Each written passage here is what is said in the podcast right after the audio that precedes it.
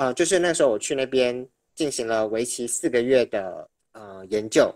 那那个时候很幸运，就是呃那个地方的馆长，他们那个地方有一个叫熏染馆的馆长，也是一位诗人。那他认识我之后，他就很开心的带我去各个地方实习，所以我到了那边的精神病院、孤儿院，或者是呃游民的设施等等，去大大概十几二十个地方实习，所以说是还蛮特别的经验。然后也因此后来也写了别的诗集。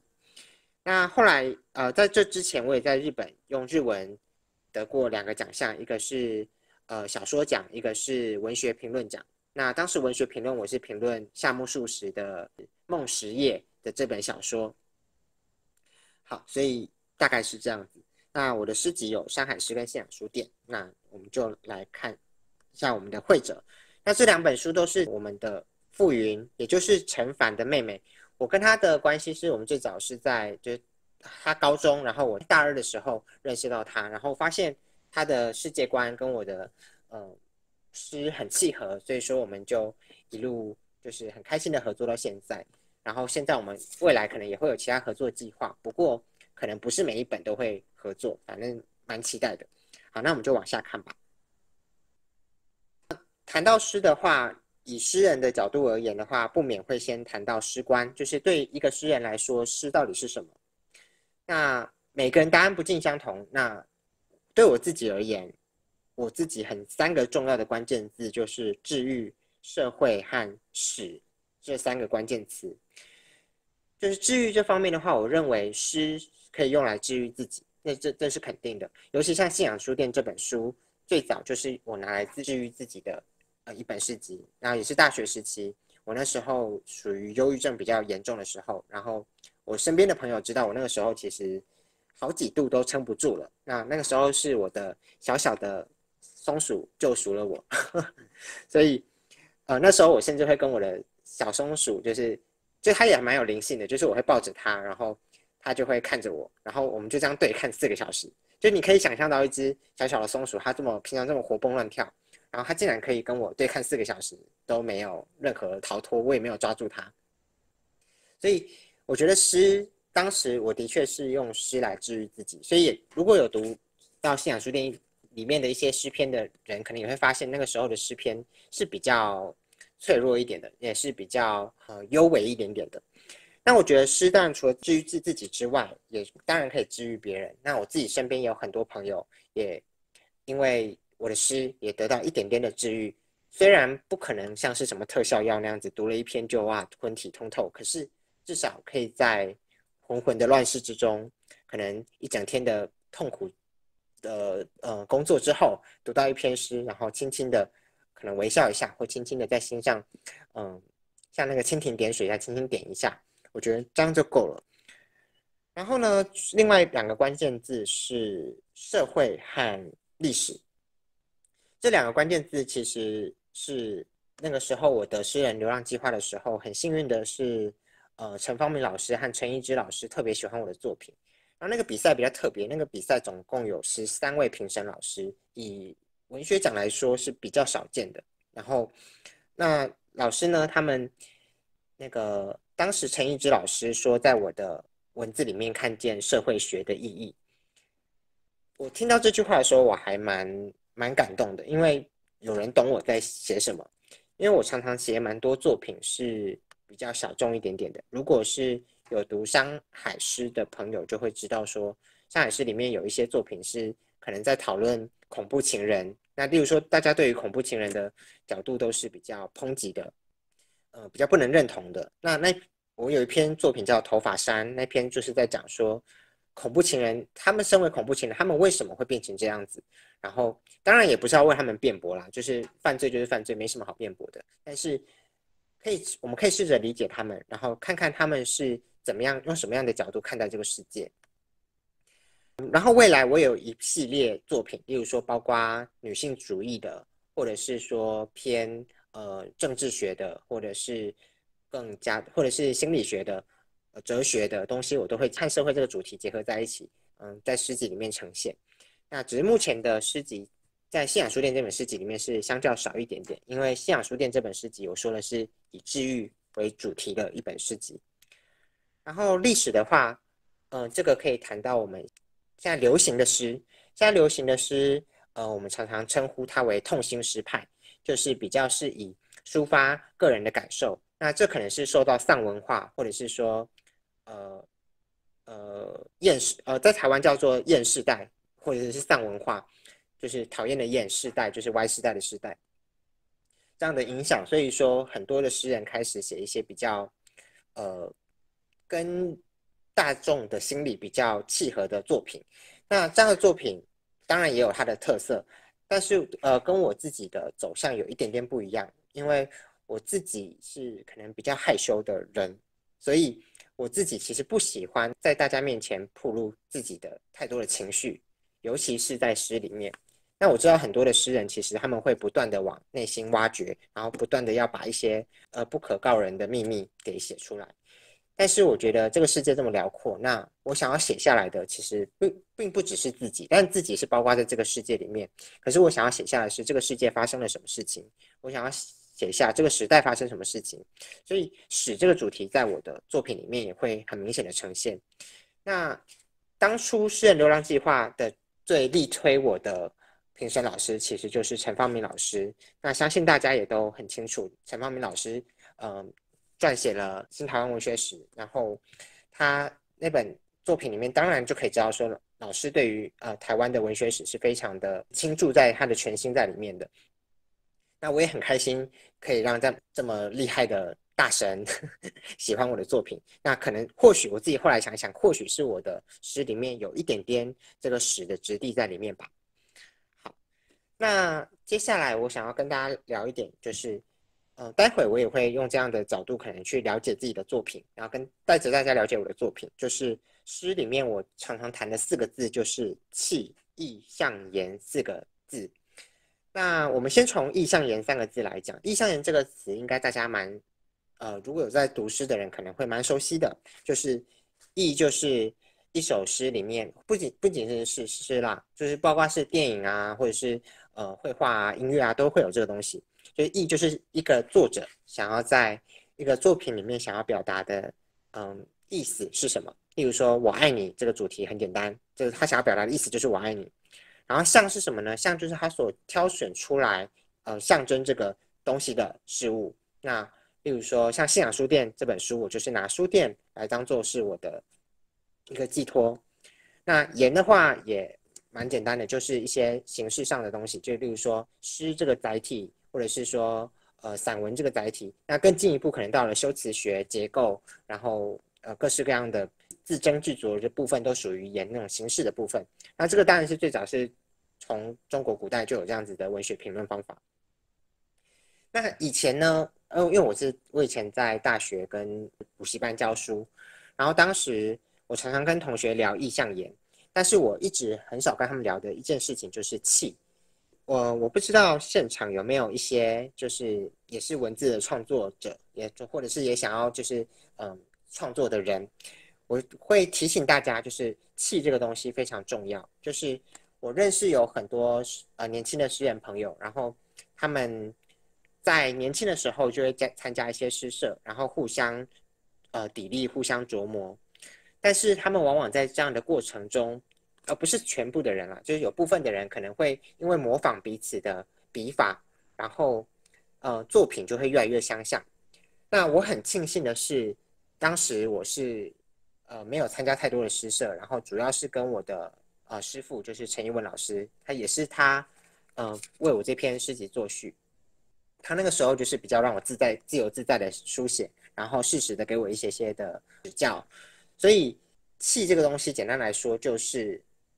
一个人的样子，一个人真正的样子。能不能看到这首诗，就知道说，哦，这个诗这首诗可能是谁写的？例如说，我们以前，嗯。国高中考试都有读，说，哎，这篇诗是浪漫派的，那可能是李商隐写的诗；那这篇是可能社会写实的，那可能是杜甫的诗。就是不仅仅是主题，而是你的文字透露出来的气息，是不是能够让人家发现你是谁？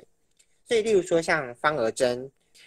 他的作品常常他的意义非常的简单，他的意思可能就是说，哦，我喜欢你，他可能这么简单的一个意思。然后他的像可能也是非常常见的花啊。啊，雨啊，雪啊，或者是杯冰茶，一个一杯花茶，就这么简单的像，然后文字也很干净很漂亮。但是以现代诗来说，追求崭新的这个现代诗来说，好像有一点点的，呃，不是这么的刺激。可是对我来说，方和珍的作品是是我自己非常喜欢的，因为他的文气非常的强，就是我只要一看到这篇诗，我就知道这个是方和珍所写的诗。那不仅仅是他讨论的主题，而是他整个人透露出来那种温婉、呃温婉而宁静的那样子的气质。然后带有一点点任性的小女人的那个样子，我觉得是读方而真的诗，马上可以感觉到的一种气质。所以我也建议大家，如果未来去读，不管是我的诗，还是每个诗人，还是电影的作品，都可以去体验一下那个文气的部分。然后第三个我谈到的是少年之诗，那也就是我要讲到我这本诗集。好，我们终于要正式的进入 这本信仰书店。呃，这本是我大学时期的集结的作品，只有一点点的作品是我大学之后稍微点缀的。那我自己评论这首这本诗集，我用四个字，就是青涩脆弱。就是这本诗集当时是记录了我的青春的那一段。我说的青春是形容词的青春，就是很青春的、很少年那样子，不顾一切的那样子。像当初歌德他二十出头岁。他就写下了《少年维特的烦恼》，那他当时也是记录他朋友的自杀的呃事情，所以有感而发所所写的作品。那我觉得这篇作品当初或许也是我在拯救那个那个时候的自己，所以所书写的作品。所以那个时候的自己，不管是青春也好，或者是很晦涩，那个时候可能会喜欢一些很偏门的事物，然后那时候也很脆切，就是既脆又又。脆弱，然后又那种胆怯的心心境，然后弱就有点病弱。在高中好像有读过那个病梅馆记吧，就是古时候的人以病梅为美嘛，就是那种嗯残枝，呃就是越残弱的那个梅花是越美的。那你开的太茂盛，反而就不美了。那当时的我的确是有那样子的气息呈现。那大家在诗集里面，待会读到的一些诗里面，也可以看大概的感觉到那样子的语气。那大家可以慢慢的，嗯，体会一下。那让我们一起走进这本信仰书店。嗯，这本诗集里面有一篇很重要的作品，就是《切眠者》，它是一篇小说。那这本诗集很特别的结构，就是它是一段小说，一段一些诗，然后一段小说，一些诗，这样子，嗯，那种双向的螺旋的架构去结构起来的。那这篇小说呢，《欠眠者》其实当初就是我在日本的刚刚说那个北海道的函馆市民文艺奖的小说奖的作品。那当初是把它翻译成日文日文。那在台呃中文版我是没有特别去，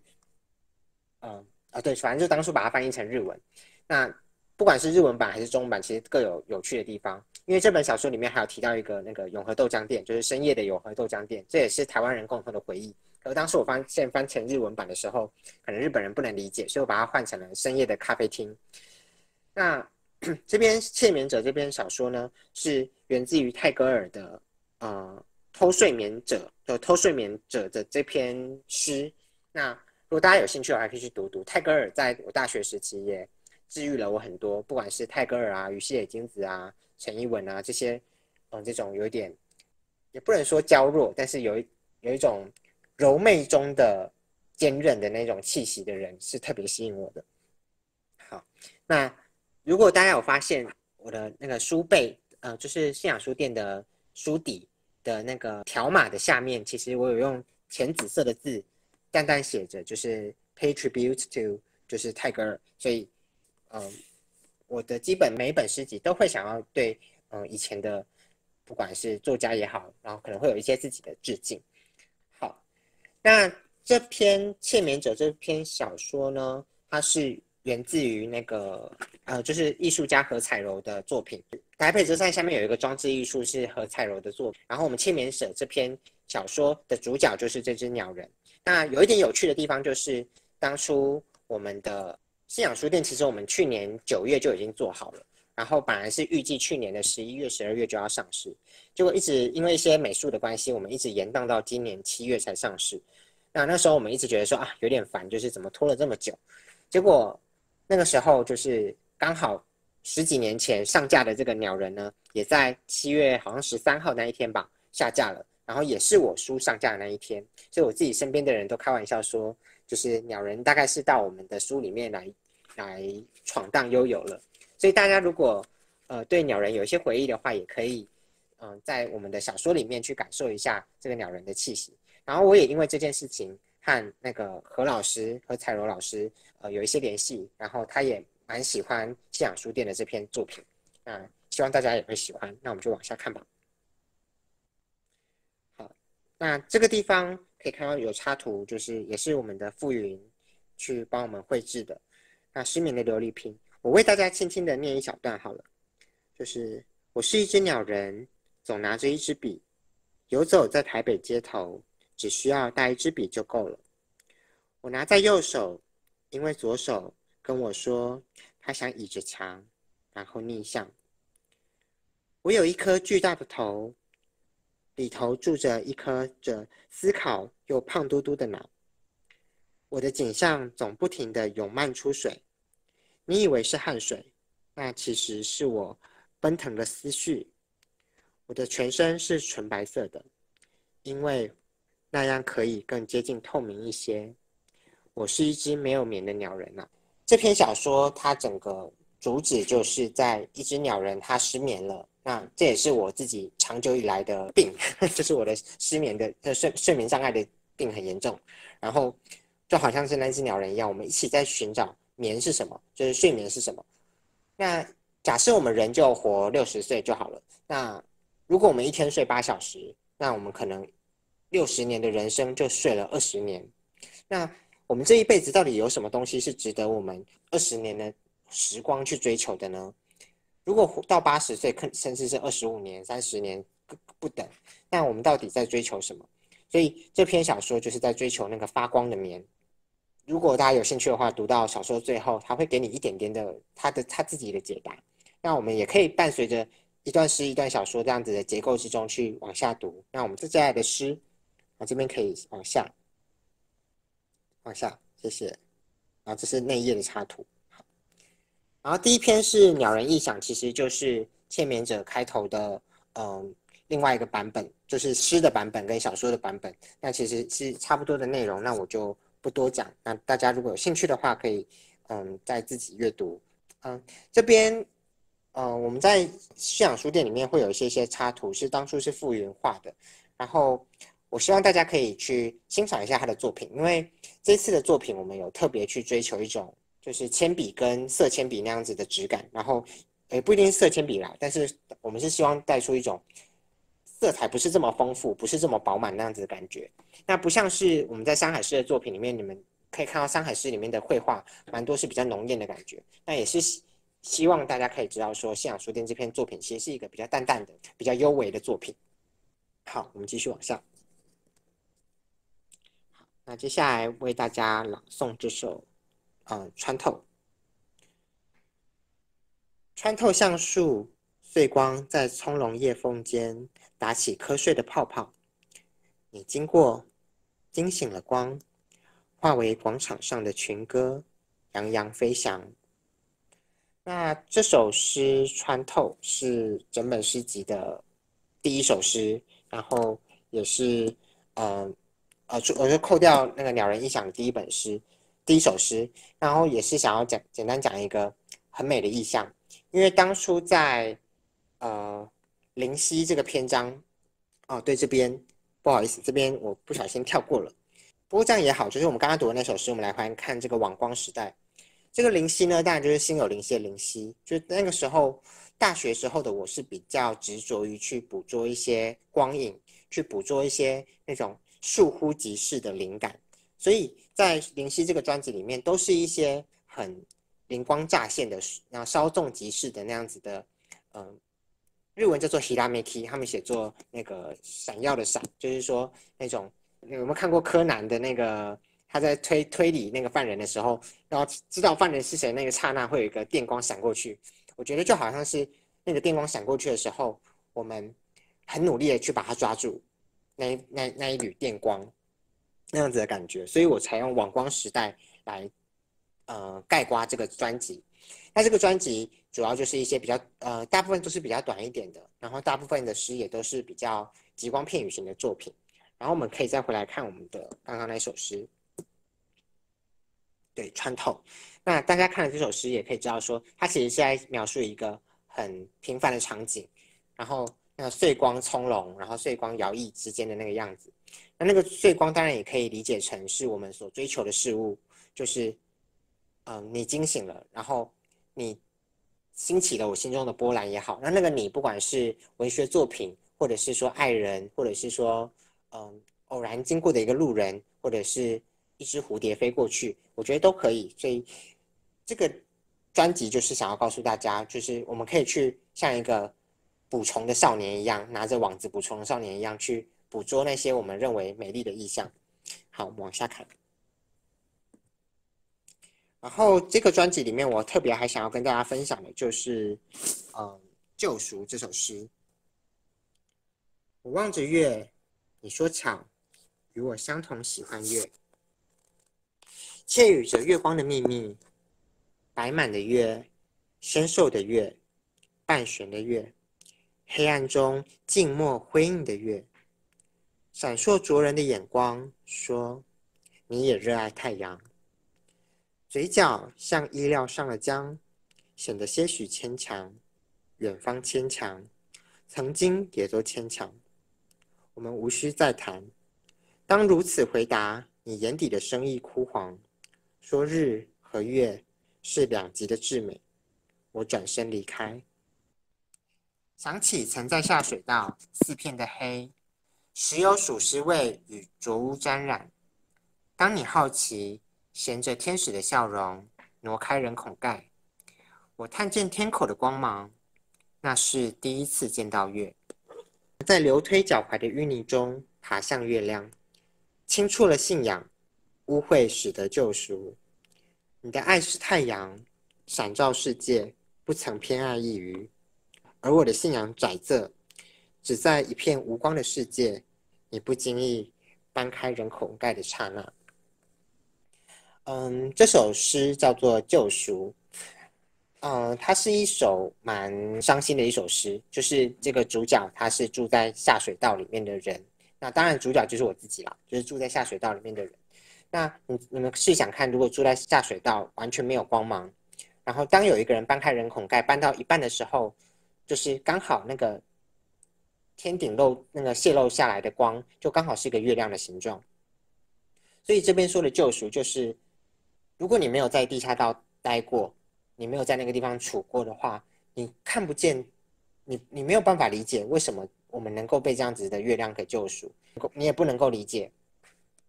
为什么我爱的不是太阳，我爱的是月亮？所以这首诗也是在讨论的是说，嗯，或许我们这个世界上有很多救赎我们的东西，有可能是各式各样的东西，但是对于自己那个最不可取代的东西，是是很难与人去讨论出来的。那这篇诗我也是想要讨论在后现代主义的时代嘛，然后也是去中心化的时代。我们常常在人生中，我们想要找一个灵魂伴侣去配合自己，或者是说与自己相契。可是因为去中心化的关系，我们发现每个人变得越来越复杂。例如说，像我，我可能不仅仅是呃写诗的人，我可能也是在大学教书，然后我喜欢心理学，我喜欢哲学，然后我另外一个身份是调香师，调制香水的人。我很难找到一个诗人，他同时也是调香师，然后也热爱心理学，然后也热爱就是这样子与我完美契合的人。我相信每个人都没有办法在这个现代轻易的找到一个跟自己相契的人。可是，或许就是那一点点的重叠的地方，我们就可以嗯交织在一起。所以，即便这个主角，对方这个主角，他喜欢的是太阳，他喜欢的是太阳与月亮不同的光，但是只喜欢月亮的我，能不能跟他？有一些邂逅呢，我觉得我自己是不反对的，我自己是蛮支持这样子的想法，因为太多人想要找灵魂伴侣，那我常常开玩笑说，这世界上没有灵魂伴侣，只有向下兼容，就是说，别人你说的话，对方都能听懂，只是因为他比你聪明而已啊。这样讲好像有点残酷，但是我自己是这样子觉得的。所以，嗯，或许比起灵魂伴侣，我觉得不同的地方才是我们彼此灵魂碰撞之所以能够碰撞出铿锵的声音的玉石琳琅的声音的最有趣的地方吧。所以这也是这首诗想要跟大家提的，就是，即便你不懂我的爱是什么，即便你不懂你那个月光般的爱，但是你不经意帮开人口盖的那个刹那，就是我爱你的片刻。那这也是我这首诗想要跟大家分享的地方。有，就是我在之前讨论的时候，就有跟奕晨稍微交流到了。啊，奕晨的大学的启蒙的老师算是陈一文老师嘛。然后我自己在读信仰书店的时候，好像感觉到另外一个诗人的影响，就是罗志诚的《光之书》。所以我那时候有问奕晨哦，然后跟奕晨交流一下。那要不要请奕晨先来回答一下，就是这个诗集跟罗志诚的《光之书》的关联啊，或者是跟陈一文老师的的关联这样？那时候雨墨提出《光之书》的时候，我是蛮开心的，因为我。大学时期最喜欢的诗集的名字就叫做《光之书》。嗯，那确罗志成老师对我来说影响蛮大的。当然，因为罗志成老师的风格也非常的多元，他在不同的诗集里面有不同的呈现。那的确影响我比较深的就是《光之书》那一本，因为他那个那一本诗集也有一种呃殿堂感。我常常讲用“殿堂”这个词来形容那个罗志成老师，毕竟他是那个。现代诗里面的哎教皇吗？是不是？然后，呃，他的作品总会让人给一种辉煌，然后非常像是，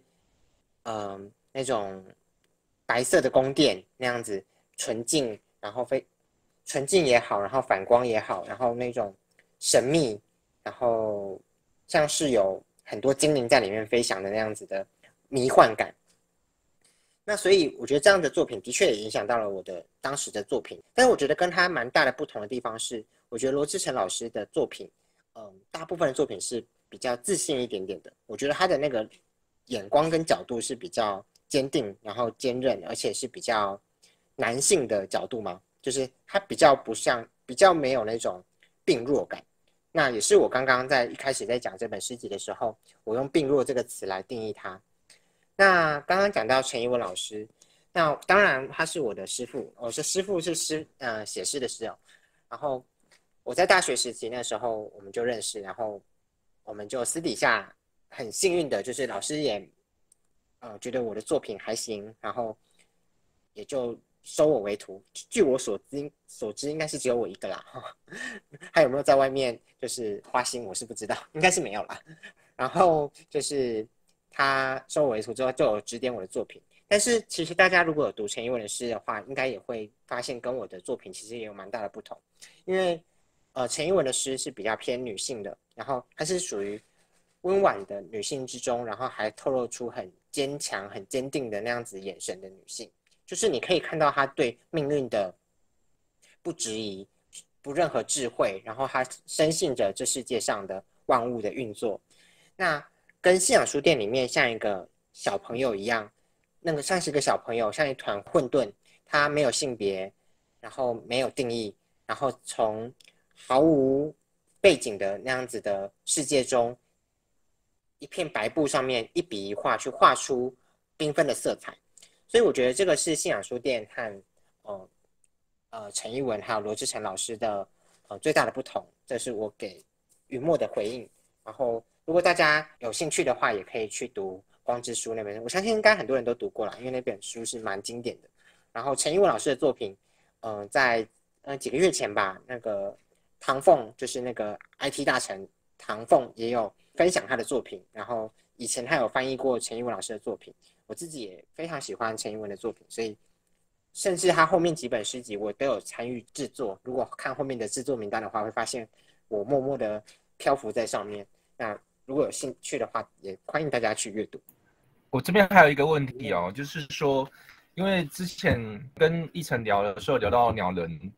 因为鸟人就我们就我就知道说一晨应该是用那个台北车站跟那个捷运连通口的那个鸟人雕像，就是会会淌水的那个鸟人。我我想应该如果常常经过台北车站台跟捷运的人，应该都会对那个雕像有印象哦。那奕晨为什么会把它用到跟你的作品连结这个部分？最早其实就是因为因为我那个时候每天都会经过那只鸟人，然后那个鸟人就是很怪异，还有巨大的头颅、巨大的眼睛、巨大的鸟嘴，然后那个脖子的水，就是一切都非常的怪异。可是，在怪异之中，我又看见非常可爱的灵魂。其实，当然那个鸟是一个女生啊，但是对我来说，我觉得就好像看到自己一样，就是这么怪异的东西，但是却这么可爱。我我自己是有一点点。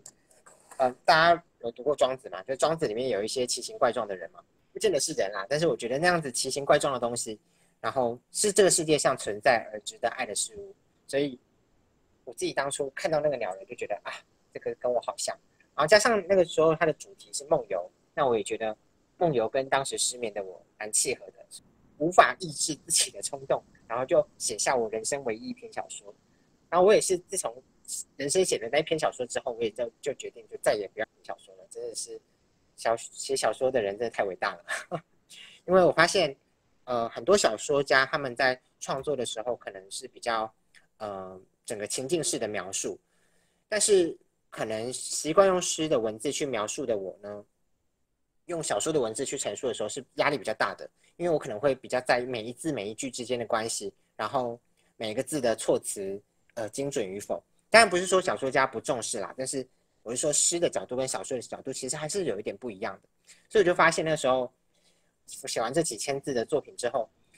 我就觉得我的身体被抽空，然后 就再也写不出小说那样子的感觉，所以我觉得信仰书店应该是我，哎不，欠眠者应该是我，就是至少至少近近五年十年内唯一一篇作品。